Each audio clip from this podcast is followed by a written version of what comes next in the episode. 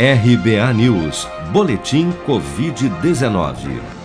O balanço oficial do Ministério da Saúde, divulgado na noite desta quarta-feira, 6 de janeiro, aponta que no Brasil 7.873.830 pessoas já foram infectadas pelo novo coronavírus, sendo que deste total 198.974 morreram por complicações decorrentes da infecção desde o início da pandemia.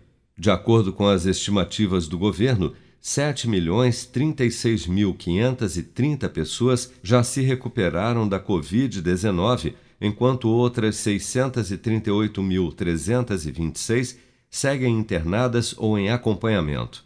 Somente nas últimas 24 horas, foram reportados pelas secretarias estaduais de saúde 63.430 novos casos e 1.242 óbitos pelo novo coronavírus em todo o país. Em pronunciamento realizado em rede nacional na noite desta quarta-feira, 6 de janeiro, afirmou que a vacinação contra a Covid-19 no Brasil se iniciará ainda em janeiro o ministro garantiu que o governo dispõe de seringas e agulhas em quantidade suficiente para iniciar a vacinação. O Ministério da Saúde está preparado e estruturado em termos financeiros, organizacionais e logísticos para executar o Plano Nacional de Operacionalização da Vacinação contra a Covid-19. O Brasil já tem disponíveis cerca de 60 milhões de seringas e agulhas nos estados e municípios, ou seja, o número suficiente para iniciar a vacinação da população ainda neste mês de janeiro. Pazuello também afirmou durante o pronunciamento que em breve o Brasil exportará vacinas para países vizinhos. O Brasil é o único país da América Latina que tem três laboratórios produzindo vacinas. Ou seja, seremos também exportadores de vacina para a nossa região muito em breve.